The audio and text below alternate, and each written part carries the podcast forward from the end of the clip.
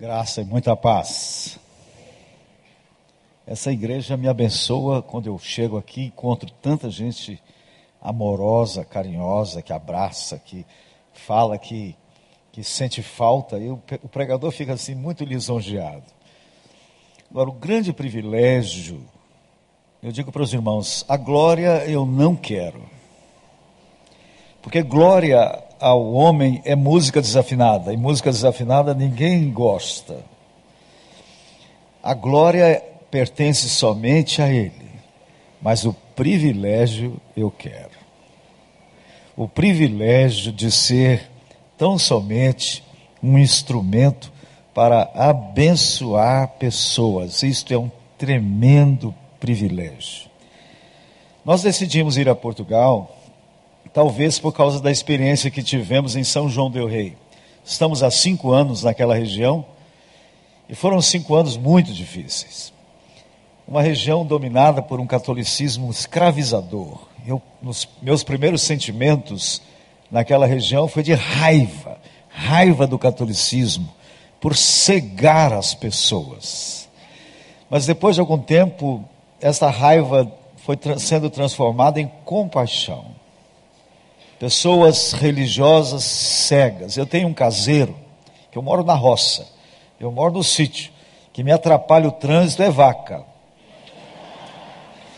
O meu caseiro, Serginho, lembro de orar por ele, é um moço fabuloso, fantástico, uma pessoa maravilhosa, mas tão escravo da religião católica que não enxerga a graça de Deus. E quando eu soube que Portugal é considerada o cemitério dos missionários. Missionários que estão ali há muitos anos tremendamente abatidos, deprimidos, por causa desta cegueira, quase não veem resultado do seu ministério. Eu gostaria de estar com aqueles irmãos, não para ensinar nada, para abençoá-los, estar com eles, ministrar alguma coisa. Nós estamos indo por conta própria, nenhuma junta está nos enviando.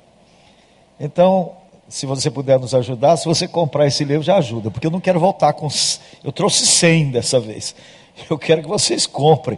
Se puderem nos ajudar com a compra deste, destes dois livros, são, eu trouxe 50 de cada, vai nos ajudar. Temos muitas despesas para essa viagem. Eu tenho que levar a, a, o meu filho, ele não pode ficar, porque ele depende totalmente de nós. Então, nós vamos ter que alugar uma casa ali, vamos ter muitas despesas. E se puder nos ajudar, compre o livro e compre quantos quiser. e eu sei que os irmãos vão estar lembrando também de nós em oração. Eu gostei muito do tema que me foi sugerido do mês, né, o tema de um trimestre, né? Fé. E eu vou trazer uma palavra hoje pela manhã sobre a fé que vence o mundo. Na parte da tarde, a corrida da fé em Hebreus 12. E no culto da noite eu vou repetir uma mensagem que preguei aqui em outubro, onde desemboca a fé. A fé só se consolida na oração. Oramos pouco porque cremos pouco. Eu preguei aqui no dia, em novembro essa pregação e como o público da noite é outro, então eu vou pregar aquela mensagem de novembro hoje à noite, tá? Mas abra agora a sua Bíblia para a primeira epístola de João, capítulo 5. E vamos falar desta fé que vence o mundo. Isso mostra que nós estamos numa guerra contra o que a Bíblia chama de mundo. O que, que é mundo? A palavra não diz que Deus amou o mundo. Então tem diferentes usos para a palavra mundo. Mas mundo que a palavra diz: não ameis o mundo, é um sistema, é um sistema sob a regência satânica. A palavra diz que o diabo é o príncipe deste mundo, deste sistema anti-Deus. E nós estamos numa luta, diz o apóstolo Paulo, não é contra gente, não é contra pessoas, é contra forças espirituais da maldade nas regiões celestes, ou seja, na atmosfera ambiente, porque são poderes que regem este sistema. Poderes invisíveis. Então, o dia de hoje será dedicado a esse tema da fé que vence o mundo. Há muita incompreensão sobre fé. Parece-me que as pessoas são acreditam que fé é uma coisa que a gente pode produzir. E às vezes algumas pessoas quando oram, oram de uma forma emotiva, crescente, porque me dá a impressão de que elas acham que se orarem assim, desse jeito emocional, vão estar produzindo fé. Fé será sempre reação. A fé vem pelo ouvir o quê? Só que há dois termos gregos para palavra. Quando você encontra a palavra palavra, na língua grega tem dois termos que são traduzidos por palavra. Um é logos e o outro é rema. Toda a Bíblia é o logos, é a palavra inspirada, conduzida, direcionada. Inspiração não significou pessoas fazendo psicografia, como Chico Xavier. Quem faz isso é o demônio. O Espírito Santo não anula a pessoa a Bíblia não foi uma obra ditada, uma obra de psicografia. Você vai encontrar na Bíblia diferenças de estilo literário. Há um erudito Isaías e há um boiadeiro Amós. O hebraico deles é diferente. Pode haver até erros de ortografia.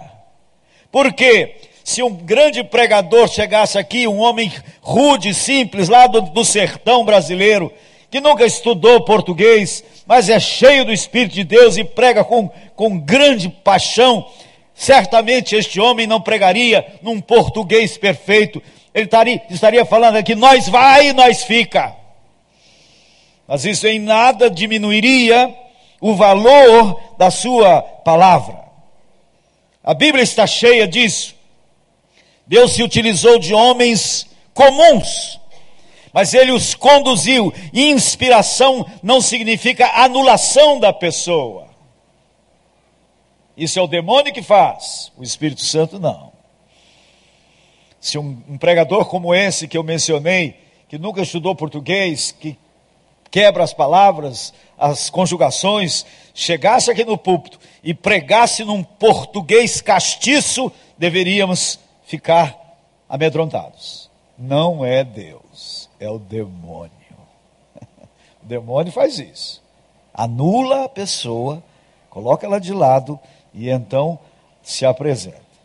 O Espírito Santo age através dos nossos limites. E assim a Bíblia foi produzida, com toda a autoridade.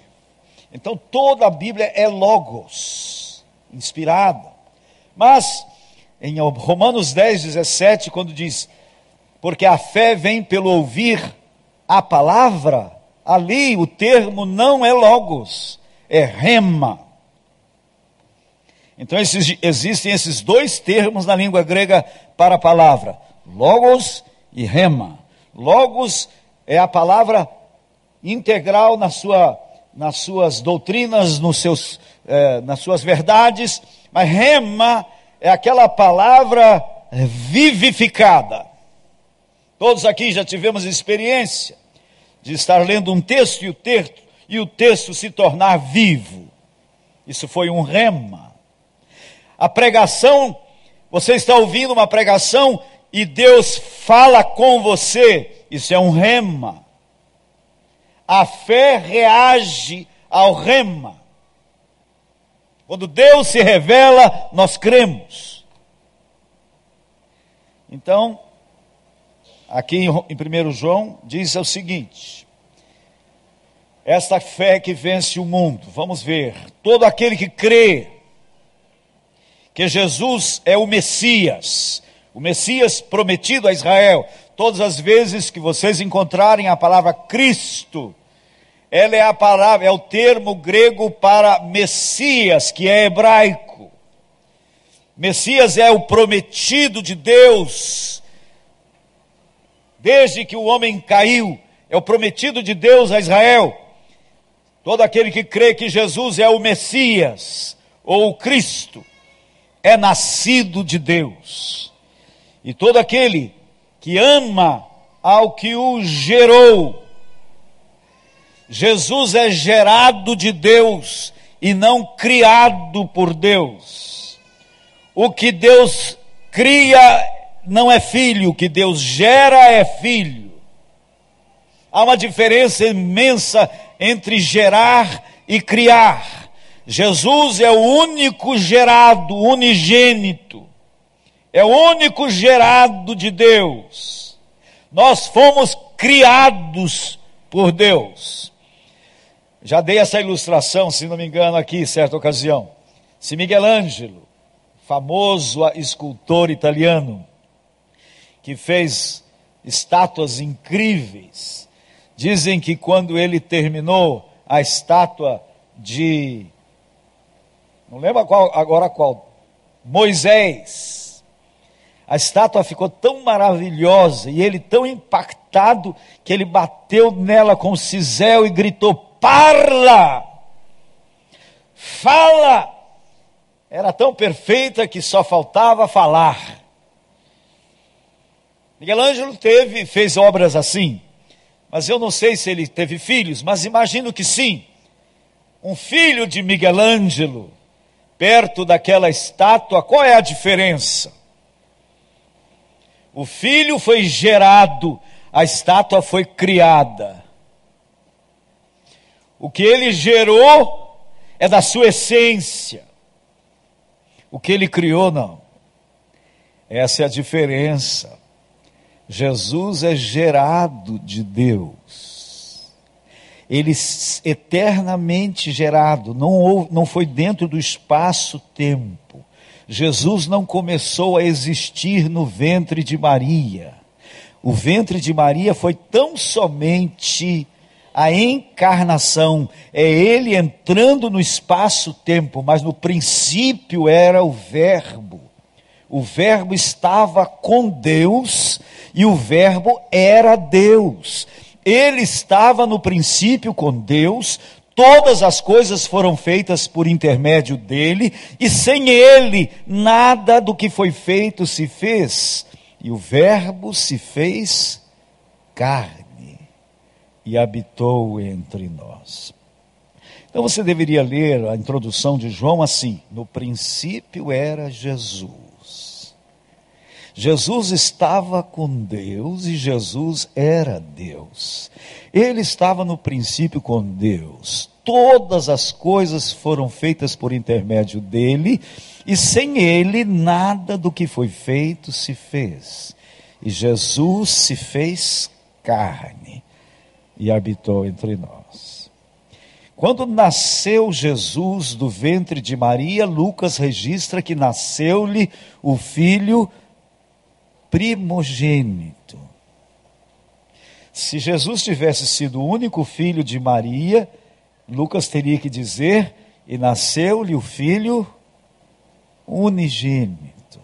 Mas quando João 3 quer nos falar de Jesus como único gerado de Deus, ele diz: porque Deus amou o mundo de tal maneira que deu seu Filho unigênito. Que Deus gera é Deus, o que Deus cria não é Deus. Está claro isso? Todo aquele, pois, que crê que Jesus é o Messias, é nascido de Deus, e todo aquele que ama, ama ao que o gerou, ama ao Pai, também ama ao que dele é nascido, ou seja, o filho. Nisto conhecemos que amamos os filhos de Deus, quando amamos a Deus e praticamos os seus mandamentos, porque este é o amor de Deus, que guardemos os seus mandamentos. Ora, os seus mandamentos não são penosos, porque todo que é nascido de Deus vence o mundo. E esta é a vitória que vence o mundo, a nossa fé. Quem é o que vence o mundo, senão aquele que crê ser Jesus, o Filho de Deus? Hoje eu queria ajudar a todos aqui a, fazer uma avaliação da sua fé. Para você perceber se você é rico em fé. Porque o que tá, está claro aqui é que o importante da fé não é a fé. Eu encontro pessoas que afirmam, ah, eu tenho muita fé. Mas o importante da fé não é a fé. O texto diz aqui: quem é o que vence o mundo, senão aquele que põe a sua confiança em Jesus como Deus? O importante, portanto, da fé não é a fé, é em quem colocamos a nossa confiança. Traduza fé por confiança. O importante da nossa fé é o objeto da nossa fé. Vence o mundo aquele que crê que Jesus é Deus que entrou na história, que Jesus é Deus que esteve aqui. Se Ele é Deus que esteve aqui, a história tem sentido, existe futuro, existe uma realidade maior. As coisas não vão terminar em pizza. Há sentido, há propósito na história. Tudo se cremos que Jesus é Deus. Se Ele é Deus, a palavra dele é final. Nós não vamos entender um monte de coisa. Um homem muito importante nos Estados Unidos procurou a Madre Teresa de Calcutá, pediu para ela que orasse por ele, e ela disse: "Por que deveria orar?" Ele disse: "Eu quero que ter mais esclarecimento, eu quero ter mais clareza nas coisas." Ela disse: "Não, não vou pedir isso para você não." Aí ele falou: "Mas a senhora é uma das pessoas que eu acho que tem maior clareza. Ela falou: não, clareza eu não tenho, não. Eu tenho é confiança. Eu vou orar pedindo que você tenha mais confiança. Esta é a base da nossa vida. Em quem está a nossa confiança?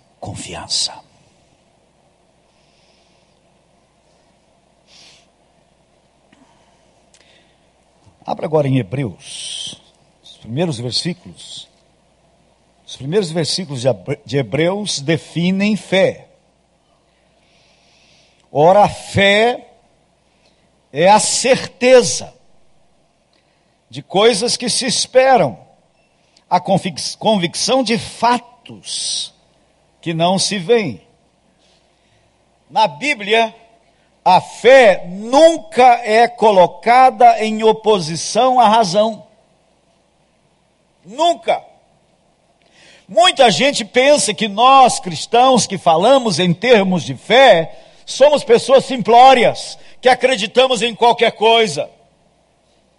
Somos pessoas que cometeram um tipo de suicídio intelectual. Muitos intelectuais acham que os crentes são inferiores, que o ateu é um ser superior, que tem o pensamento absolutamente livre. E tais pessoas não perceberam que ninguém pode prescindir da fé para viver. O ser humano não consegue viver nem minutos sem o elemento fé Porque o elemento fé é o elemento que substitui a visão e não a razão. Deus nos criou um ser inteligente, dotado de lógica, de, dotado de razão, de entendimento. E muita gente pensa então que para crer nós temos que fechar os olhos para a razão, total engano. A Bíblia contrasta sempre a fé com a visão.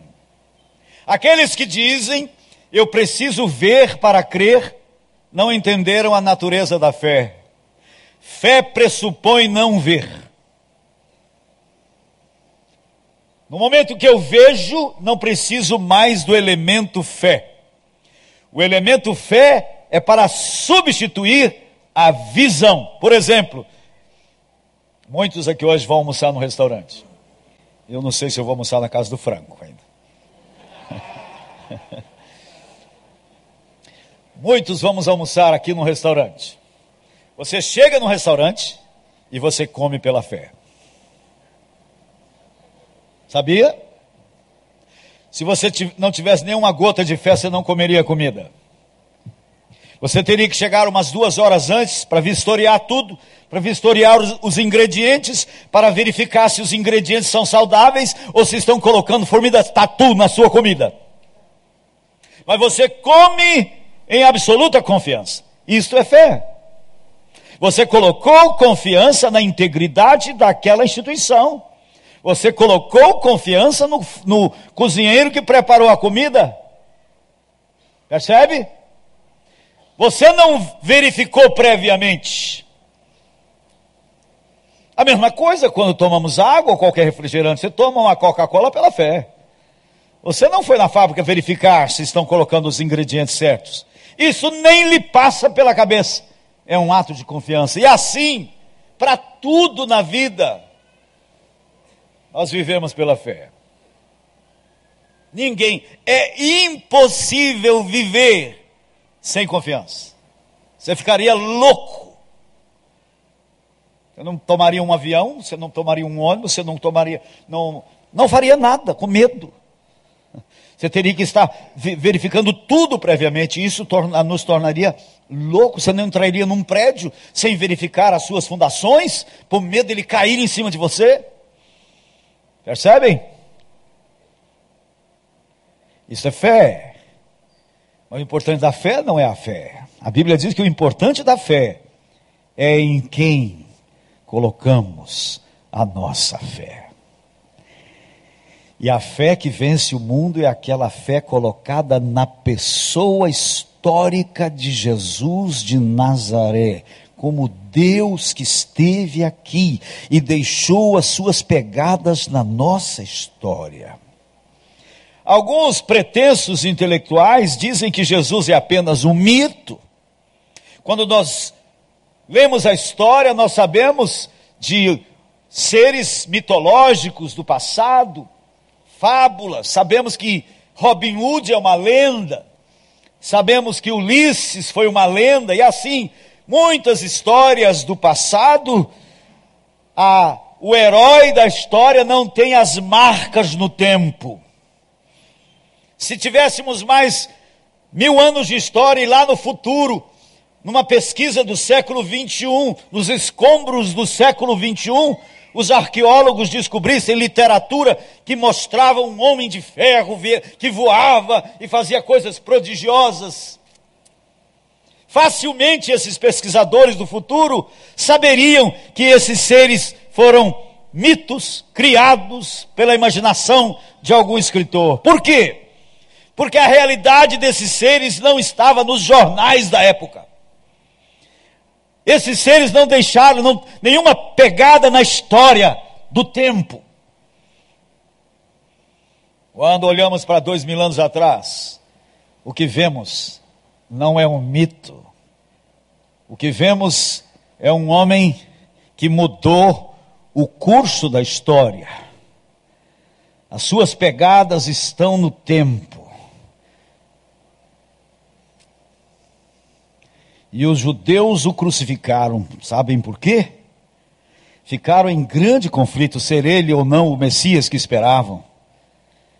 Mas eles o crucificaram quando perceberam que ele estava identificando-se como Deus. Essa foi a crise dos judeus. E quando Jesus faz uma afirmação contundente, eles gritam: blasfemou, merece a morte. Nunca entenderam as profecias. Jamais entenderam Isaías que diz: Porque o menino nos nasceu, um filho se nos deu e o governo está sobre os seus ombros, e o seu nome será maravilhoso conselheiro, Deus forte, Pai da eternidade e príncipe da paz. Os judeus que analisavam essas profecias passaram por cima disso. O Messias, chamado de Pai da eternidade, chamado de Deus forte, nunca entenderam as profecias. Porque na cabeça deles, homem jamais poderia, Deus jamais poderia tornar-se homem. Como que um Deus santo e perfeito poderia habitar a carne imperfeita? Essa foi a grande disputa teológica dos primeiros séculos da igreja. No concílio de Nicéia, ficou definido que ele é Deus de Deus, ele é perfeito homem e perfeito Deus. Levou 400 anos a definição teológica da pessoa de Jesus. Então vamos, olha, eu quero só avisar que vocês me deram a palavra 11 e meia. 11 e meia. Eu olhei aqui na hora que você me passou a palavra. Então eu não estou com pressa. E eu sou pregador de uma hora para mais. Então fica firme aí. Então nós vamos ver que esta fé que vence o mundo, ela é descrita aqui no capítulo 11 do livro de Hebreus como certeza. Nós confundimos fé com desejo. Você vai orar por uma pessoa enferma, você ora desejando a cura daquela pessoa, óbvio. Mas se você diz assim depois de orar, agora você está curado, eu declaro você curado, você não teve. Eu me lembro, eu era pastor na Igreja Batista Central em Belo Horizonte, chegou uma pessoa lá muito mal e saiu pior. Porque saiu com culpa. Porque as pessoas declararam ela curada. Está curada em nome de Jesus. Agora você toma posse. Saiu o cara curado em nome de Jesus, tinha que tomar posse. Ficou pior. Aí eu fui na liderança que declarou a pessoa curada e falou: Você tem certeza? Você tem certeza? Você tem certeza? Nenhum tinha certeza. Então, como vocês declararam ela curada? Porque se vocês tivessem tido a oração da fé de que fala Tiago, vocês teriam certeza e ela estaria curada. Porque fé não é desejo, fé é certeza, diz o texto de, de, de Hebreus. Quando Deus dá a oração da fé, você tem certeza, não tem apenas o desejo. E aqui, o texto continua dizendo que pela fé os antigos obtiveram bom testemunho. Pela fé entendemos, ouça bem, pela fé entendemos que foi o universo formado pelo fiat, pela palavra de Deus. Eu ouço os cientistas falando de bilhões e bilhões e bilhões em chutes incríveis quanto à datação da Terra. E impingindo aos jovens na escola que tem que crer. Você sabe de onde nasce a teoria do Big Bang? Ela é nova, ela é recente. Foi só pela constatação de que o universo está em expansão. Está numa velocidade centrífuga. Então o raciocínio é que se ele está nesse movimento, ele já esteve assim. Se esteve assim, o que provocou esse essa fuga para fora foi uma explosão. Não existe constatação científica nenhuma disso, apenas uma lógica. Precisa-se de muito maior fé para crer nesses pressupostos científicos do que para crer na palavra simples que Deus diz: faça-se, haja luz. Nós cristãos cremos que houve uma mente inteligente por trás de tudo que está criado. Isso não é obra de um acaso cego. Então a palavra está dizendo que pela fé, pela certeza, pela confiança, entendemos que todo o universo foi formado pela, pela ordem de Deus, pela palavra de Deus, de maneira que o visível, tudo que vemos, teve sua origem do invisível. Então o autor de Hebreus está afirmando que tudo que vemos é um efeito de uma causa invisível. O que gerou o mundo físico é algo invisível. Foi o fiat, a ordem de Deus. Aí o autor de Hebreus vai aplicar isso como ilustração na vida de pessoas da história. Jesus, quando ia a Jerusalém, ele ficava num hotel de um milhão de estrelas ou mais até porque ele ficava hospedado lá no Monte das Oliveiras. E foi lá que Nicodemos o encontrou. Provavelmente Nicodemos o procurou de noite, com medo de ser reconhecido. E Jesus estava lá apoiado numa pedra, porque ele disse que nem travesseiro ele tinha. E Nicodemos o encontra lá. Vocês conhecem a história, capítulo 3 de João. E Nicodemos começa a fazer louvações a Jesus. Tu és vindo da parte de Deus, porque só alguém vindo da parte de Deus pode fazer estes sinais que tu fazes. Parece que Jesus não deu a mínima bola para o que ele falou e muda o curso da conversa. E diz: vem, Nicodemo, Nicodemo, vem cá. Em verdade, em verdade te digo que se alguém não nascer de novo, não pode ver o reino de Deus. Aí Nicodemos endoidou o cabeção. Que negócio é esse de nascer de novo? Poderia eu voltar ao ventre da minha mãe e nascer segunda vez? Nicodemos pensou em termos físicos. E Jesus disse: quem nasce da carne é carne, mas quem nasce do espírito é espírito. Não te admires de eu te dizer, importa-vos nascer de novo. Olha o vento. Aí Jesus apela para uma ilustração. Olha o vento. Monte das Oliveiras. As oliveiras sendo batidas pelos ventos. Jesus pode ter usado. Olha o vento. Olha as oliveiras como estão sendo tombadas pelo vento. Não sabes de onde vem nem para onde vai. Assim é todo que é nascido de Deus, do Espírito. O que, que Jesus estava falando ali? Ele estava vendo o vento quando você vê uma poeira levantando, um redemoinho levantando, você fala, nossa, olha o vento. Quando você vê uma árvore sendo tombada pela força, você diz, nossa, olha o vento. Mas é o vento que você está vendo? É? Você está vendo o quê? Um efeito do vento. Hã? Se está tudo paradinho, você diz, ah, não tem vento. Aí o autor de Hebreus vai usar isso como ilustração ele vai mostrar que a fé é o efeito, é a causa invisível, ninguém vê fé. Você olha uma pessoa orando, descabelando, não, não fique pensando que ali está uma pessoa de fé. A fé é invisível. Mas ela gera efeitos visíveis. Como o vento é invisível, como o fiat de Deus foi uma ordem invisível.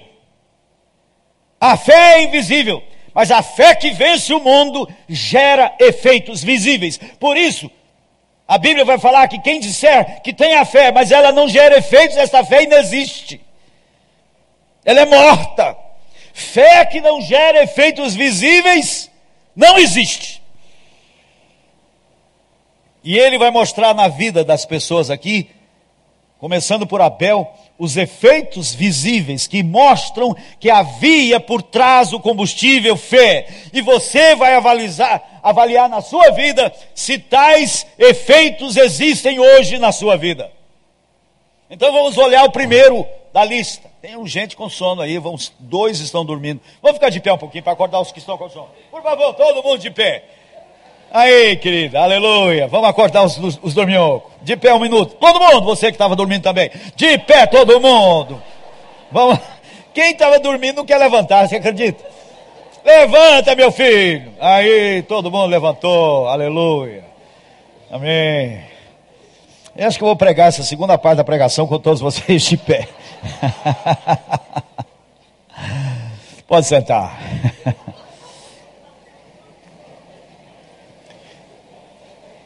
O primeiro da lista.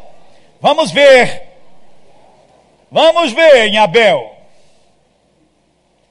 Vamos ver qual é o efeito visível que revela a fé por trás, a fé causa.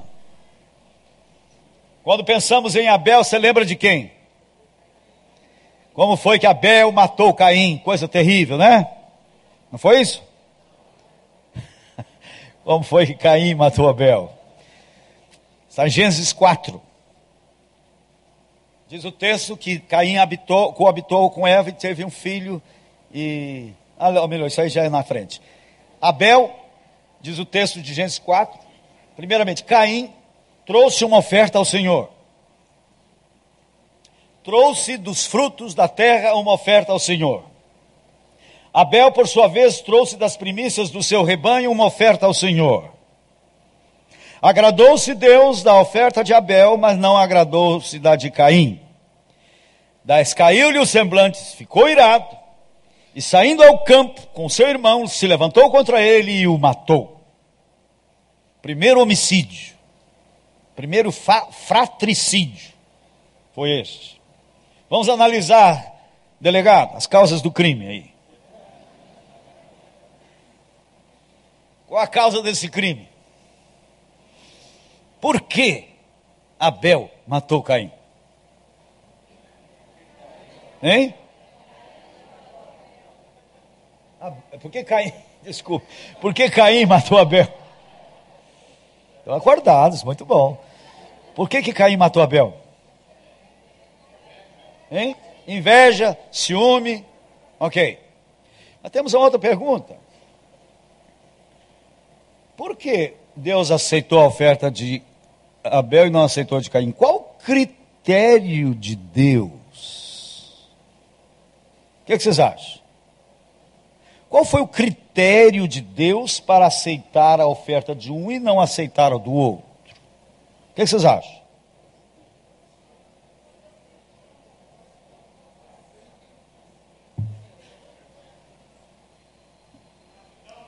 A intenção do coração. Nós achamos que Abel era bom, de coração bom, tinha a intenção boa. Caim, e trouxe o, o melhor para o Senhor. Quanta pregação que eu já fiz em cima desse texto para convencer os irmãos a trazer as primícias. Abel, então, era, era um homem bom, boas intenções. Caim não. Caim trouxe qualquer coisa, o Senhor. Caim já era meio aloprado. Ah. Uh -uh, critério de Deus não foi esse. O texto diz que Abel, pela fé, trouxe mais excelente sacrifício do que Caim. Agora que nós vamos ter que entender esse negócio de fé.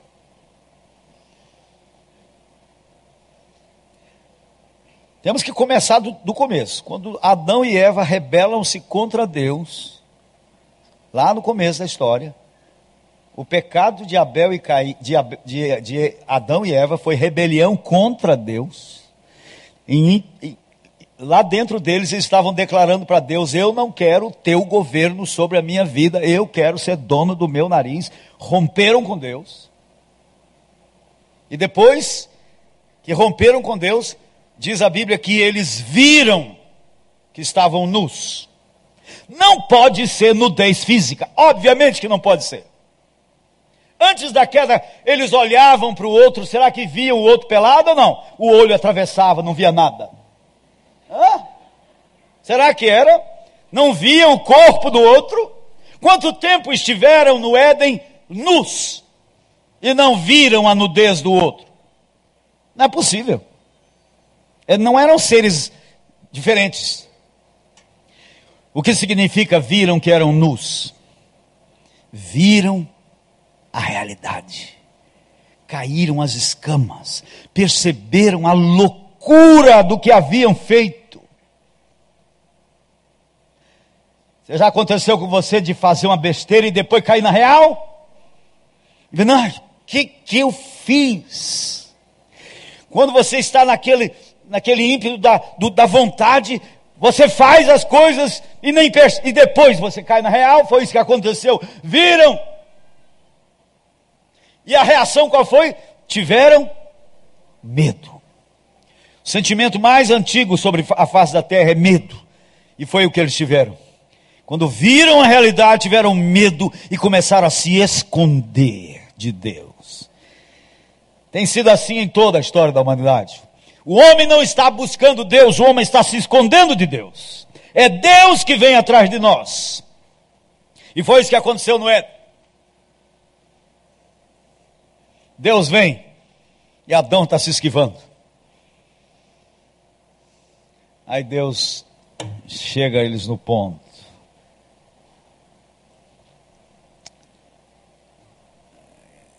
Queridos,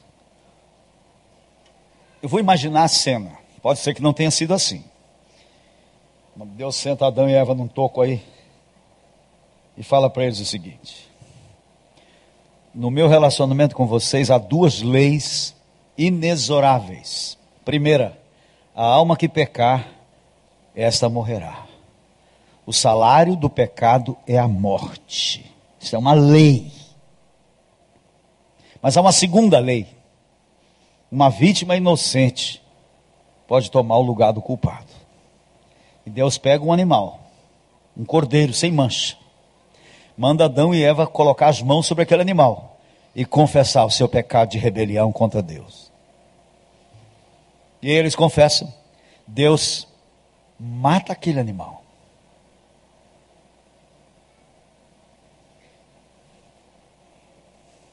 Tira a pele daquele animal e veste Adão e Eva.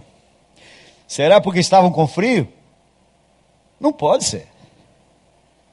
Todas as vezes que Deus olhava para Adão e Eva, o que, que ele via?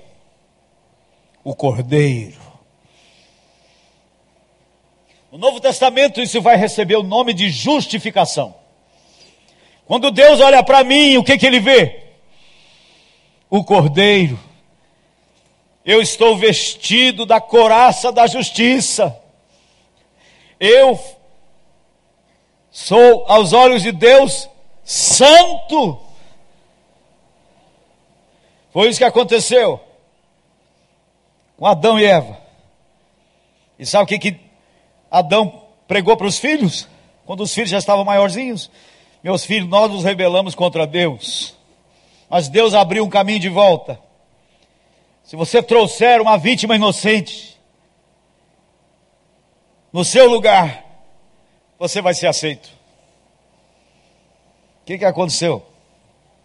Abel creu na revelação de Deus. Abel colocou confiança no que Deus disse e trouxe uma vítima inocente e foi aceito. Caim não. Caim não tem nada a ver com o pecado do meu pai. Eu vou comparecer diante de Deus com o fruto do meu suor, do meu melhor. E foi rejeitado. Então não é que, se você pensar que Abel foi aceito porque ele era bom, isso é o chamado humanismo. O humanismo crê que o homem nasce bom. Pelágio, bispo, lá do começo, desenvolveu essa tese de que uma pessoa poderia não cair à semelhança de Adão. Então, pelagianismo foi essa doutrina que ensinava que alguém pode não pecar à semelhança de Adão e crescer bom. Na contra-reforma, o catolicismo se tornou semi-pelagiano, humanista, que crê que o homem nasce bom, que a criança nasce boa. Toda a psicologia contemporânea está fundamentada nesta farsa. Todas as teses de autoajuda batem no mesma questão de que a resposta, a solução está dentro de você. Não é verdade, porque a palavra diz que a estultícia está ligada ao coração da criança. Nascemos tortos, nascemos maus. O apóstolo Paulo chega a dizer que em mim não habita bem nenhum. Então Abel foi aceito, não porque ele era bonzinho, Abel foi aceito porque ele confiou no que Deus disse. Ele aceitou o caminho proposto por Deus e por isso foi aceito. Caim tentou vir por outro caminho. Então isso nos mostra que só existem duas propostas religiosas em toda a história da humanidade. Só existem duas religiões sobre a face da terra: a religião de Abel e a religião de Caim. A religião de Abel é a religião do sangue, é a religião do pecador, é a religião do. Porque o que, que aconteceu com Abel? Abel enxergou-se pecador, Abel aceitou-se pecador e aceitou o caminho proposto por Deus. Caim não. Caim tentou se esforçar para trazer o melhor do seu trabalho, o melhor do seu esforço, na expectativa que iria ser aceito, porque ele estava fazendo o máximo. Então só existem dois pensamentos religiosos que dominam o pensamento religioso do ser humano em toda a história da humanidade. Ou você vem como pecador aos pés da cruz para aceitar o perdão, porque você se aceita pecador. Ou você tenta subir para outro caminho na base dos seus esforços, na base da sua tentativa de se melhorar. Isso está presente no shintoísmo, no budismo, no maometanismo, no catolicismo. Todos esses ismos ensinam a mesma coisa que a salvação é fruto do seu esforço.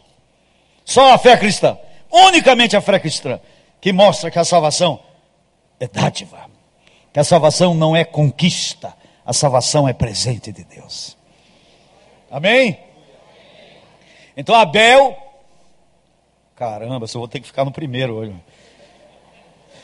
Nem vou falar do, do Enoque e do Noé. Abel fala-nos de aceitação.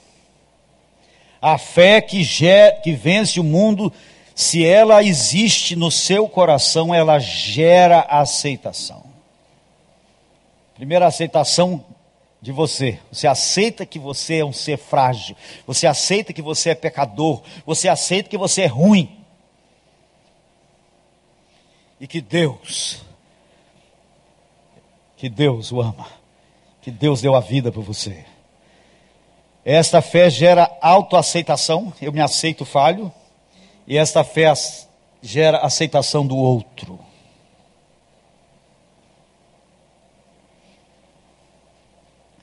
Eu e a Deco fizemos um trato de jogar aberto. Quando nós começamos nosso romance maravilhoso, fiquei gamadão. E nós fizemos um trato de jogar aberto, contar tudo um para o outro.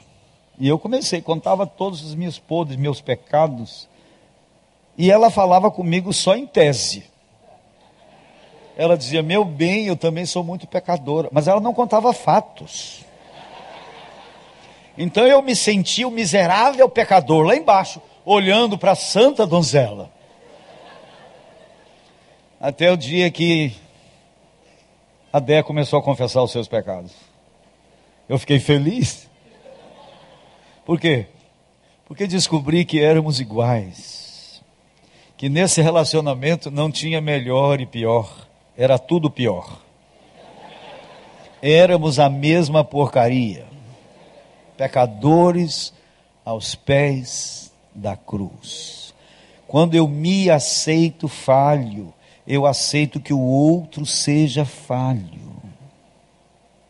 Sabem qual é a maior ofensa que se comete contra o cônjuge? É querer mudá-lo. Quando eu quero mudar o outro, eu estou dizendo, você é o problema. Se você mudasse, tudo estaria resolvido. Sabe por que, que os casamentos se destroem? Porque cada um está travado dentro de si, sempre esperando que o outro mude. E sabe que um fenômeno que está acontecendo? Por causa do hedonismo que domina o mundo de hoje, as pessoas não estão se casando Casamento é isso. Para isso acontecer, dói. Duas personalidades diferentes, histórias diferentes, formações diferentes, vão conviver agora. E alguns dizem assim: ah, maravilha, o casamento deles parece que foi como uma luva. Não existe isso. Não existe. Casamento é um projeto de morte. Jesus disse: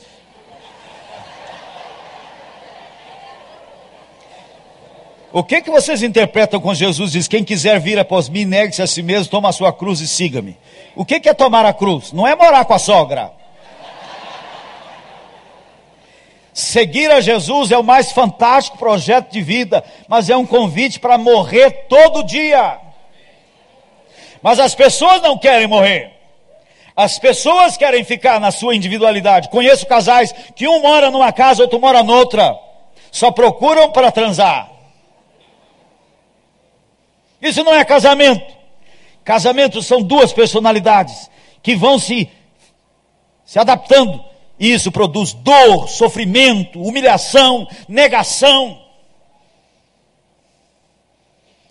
Faz 49 anos, nós vamos fazer agora, que nós estamos nesse processo. O processo de se tornar um. Esse é o projeto de Deus para a raça humana. O mistério não é cara metade. Você já encontrou sua cara metade? Já perguntamos às vezes. O homem não é uma metade e a mulher é outra metade. O mistério é que um mais um se torne um. Para um mais um tornar-se um, tem que haver aceitação, tem que haver negação. E por inferência, este é o projeto de Deus para a igreja. Deus lidou conosco como indivíduo nós éramos, estávamos no meio da massa não pensante, você ouviu o Evangelho e Deus lidou com você individualmente, você se converteu. Mas depois de se converter, Deus colocou você num corpo. Igreja é uma comunidade, não dá. Cristo sem igreja não, não dá. É falsa essa proposta. As pessoas estão fugindo da igreja, por quê? Porque dá trabalho relacionar-se. Você vem para a igreja e você idealiza excessivamente. Você pensa, ah, cheguei na casa dos filhos de Deus. Oh, que irmãos maravilhosos. Mas daí no estacionamento, um te dá uma fechada lá, você diz, ah! e o outro, ah, ah vamos embora dessa igreja, não é a igreja que eu pensava. Acho que foi o pastor Wander que disse que a, a fé começa no estacionamento. Vocês que estão chegando, novos aqui, que chegaram aqui para a igreja hoje, vocês foram atraídos por alguma coisa boa que existe nessa igreja. Existe muita coisa boa nessa igreja, mas ela é constituída de gente ruim. Como você que está chegando. Você também não é flor que se cheira.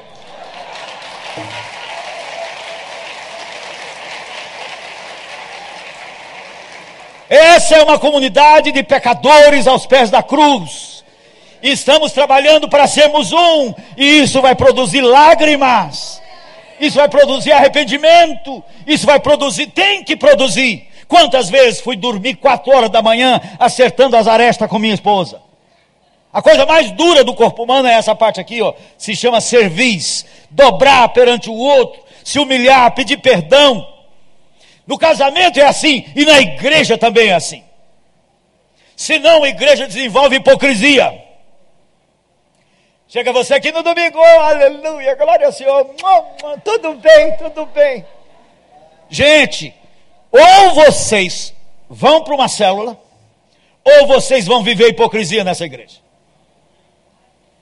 A igreja que eu sou pastor em Belo Horizonte tem dois, dois critérios para se tornar membro da igreja. Dois. Se vem de outra igreja, você tem que entrar para uma classe que nós chamamos lá de introdução à comunidade. Você tem que nos conhecer, conhecer nossas propostas, saber o que a gente pensa, saber o que a gente crê. E a segunda exigência, você tem que entrar para uma igreja no lar, ou seja, para uma célula. Ninguém entra para a igreja se não for através de uma igreja no lar. Vocês que vieram tudo aqui em cima hoje, se fosse lá, seria exigência número um. Vocês não iam se tornar membro aqui hoje, não. Tem, depois de seis meses numa igreja no lar, você é trazido aqui à frente, apresentado pelo seu grupo, como membro dessa comunidade. Não tem coré-coré. Ah, mas eu não tenho tempo. Se vira, meu filho. Porque senão você vira um religioso chato que vai no restaurante, você vem aqui domingo com a, a com a, a como é que chama o negócio cardápio? É, pregador, mais ou menos. É, louvor, estava legal. E, o trabalho das crianças, é, é, não, bom, ah, essa igreja é boa. Aí você vem no dia que o pregador é fraco. E hoje o pregador foi fraco. Acho que eu vou embora dessa igreja. O, o, o jantar estava fraco. Você começa a pensar na igreja como uma comunidade para servir você, para fazer suas vontades. E quando você é desagradado, ah, não é essa a igreja, eu vou embora. As pessoas estão reagindo assim no casamento. Quando tem lutas, quando tem dificuldade, joga o outro fora. Alvin Toffler falou na década de 50 que um dos problemas que enfrentaríamos no mundo futuro seria a morte da permanência. As pessoas não iriam querer relacionamentos permanentes e duradouros. Estaríamos vivendo a era do descartável. Lenço, IES, caneta BIC, usa-se e joga fora. Isso afetaria também os relacionamentos humanos. As pessoas estão fugindo de relacionamentos permanentes.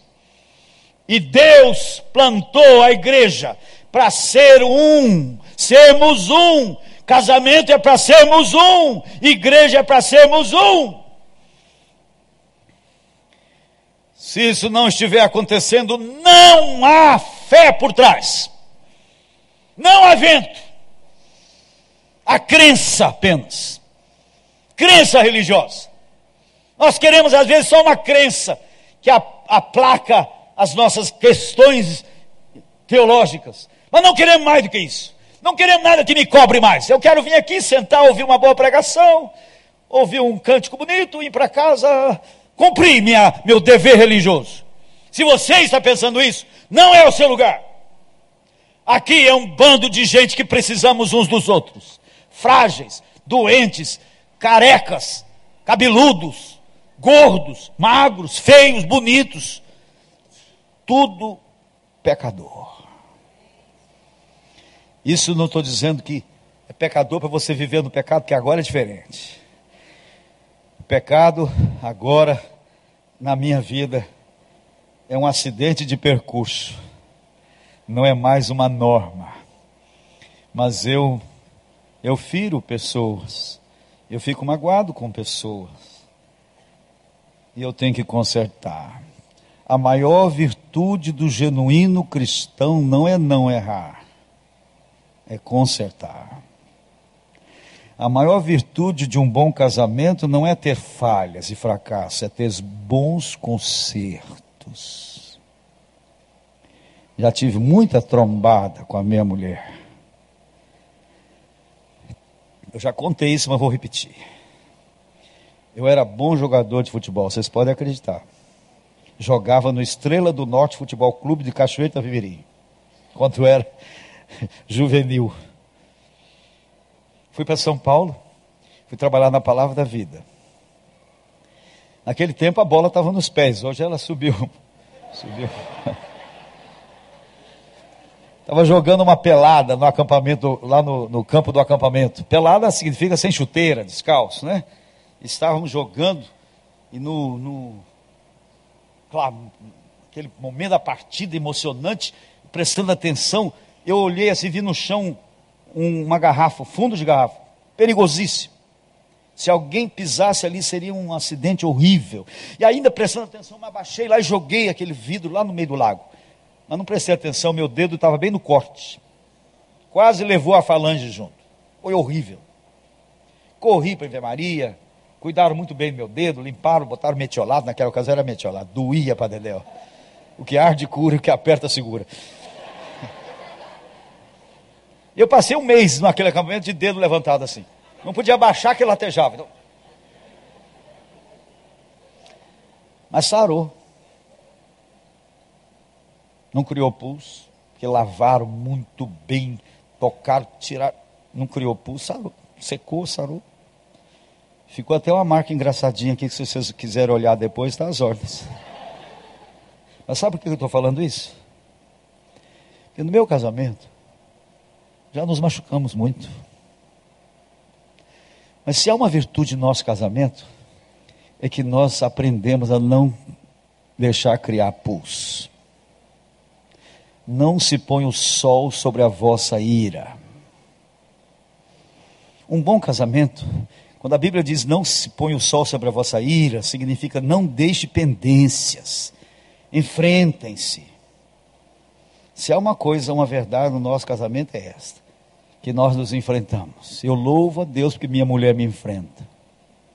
Então nós não temos pus, tudo foi apertado. Eu não tenho medo do passado, o passado está curado.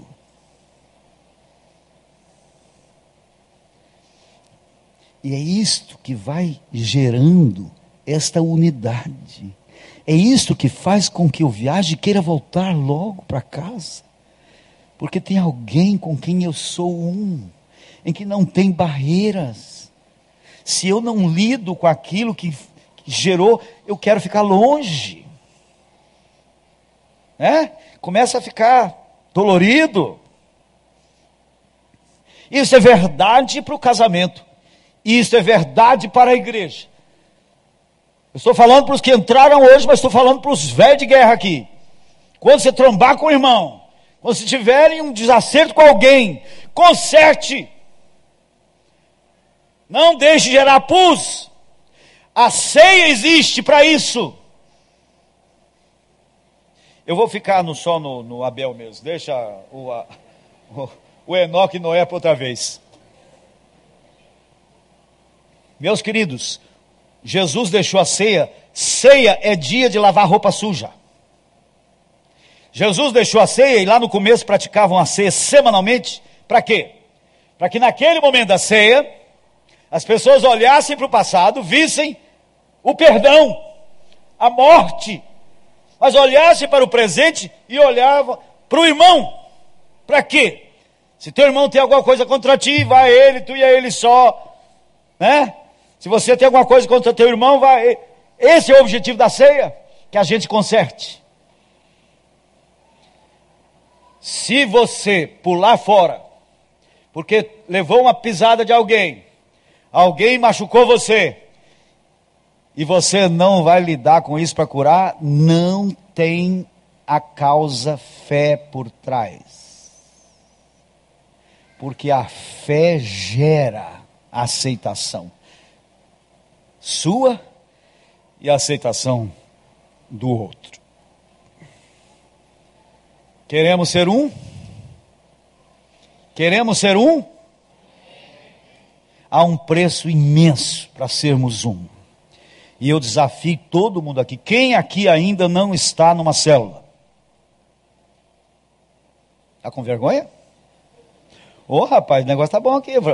Tem pouca gente fora. Quantos aqui estão numa célula?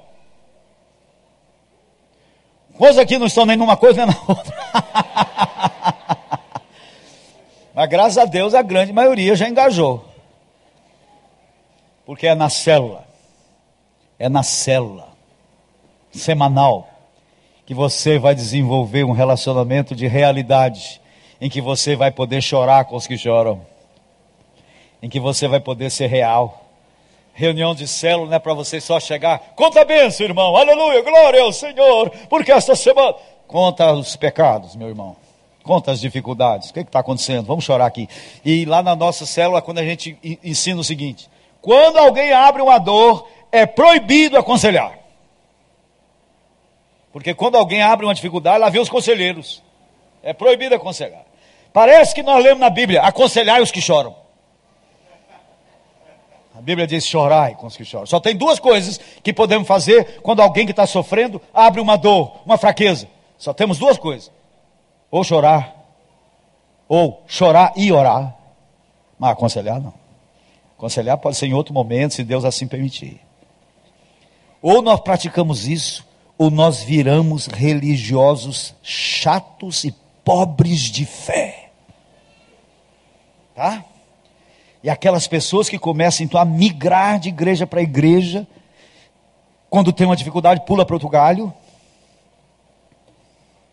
Você é presa facílima do lobo. Então, alguns que ficam em casa dizendo: Ah, acho que eu vou lá hoje no recreio, eu gosto daquele pregador. Aí vem aqui, né? Ah, semana que vem, ah, eu vou lá na Barra. A outra semana eu vou, ah, tem um, um, um, um, grupo musical fantástico lá não sei aonde, lá vai ele. Mas não cria vínculos de compromisso de vida. Isso não é igreja, isso é clube. E você é tão somente um assistente que quer ser servido.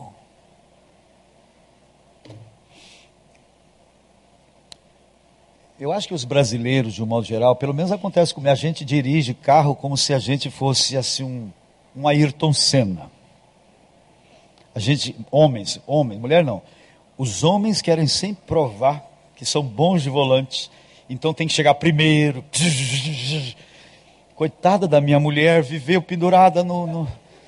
E eu, e eu, Fittipaldi e Ayrton Senna. Caí num abismo uma vez bati contra uma carreta. Só não fomos promovidos à glória porque Deus achou que não estava no tempo. E eu, eu soube que estava havendo uma reunião de anjos, que os anjos estavam protestando, que não queriam cuidar de mim mais não, que eu dava muito trabalho.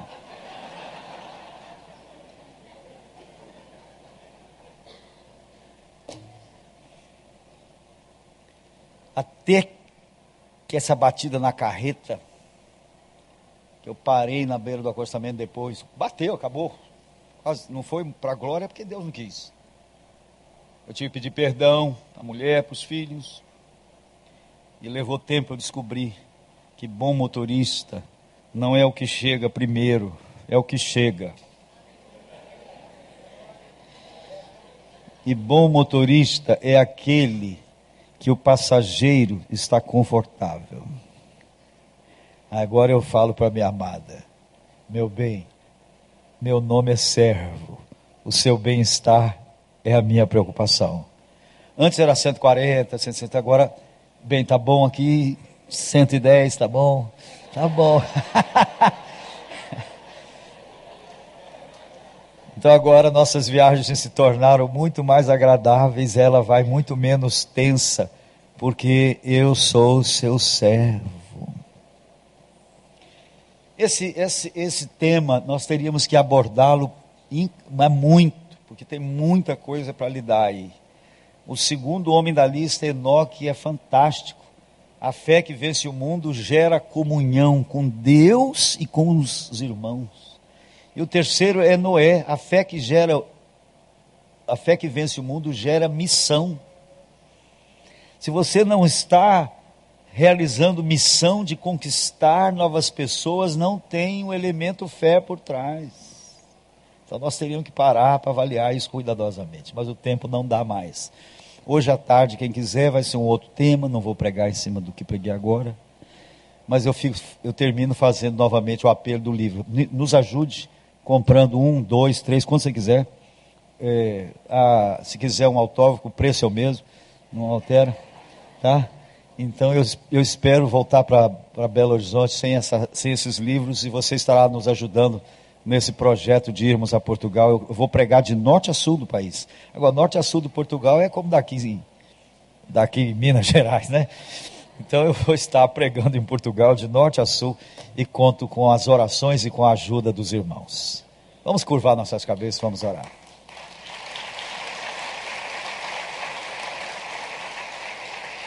Eu nunca entendi essas palmas. Sério? Eu nunca entendi. Isso é coisa de americano. Sabia? Os gringos é que tem esse, esse, esse jeito de fazer. Eu, eu quero entender que os, os irmãos estão aplaudindo o Senhor. Aleluia. Então vamos aplaudir o Senhor.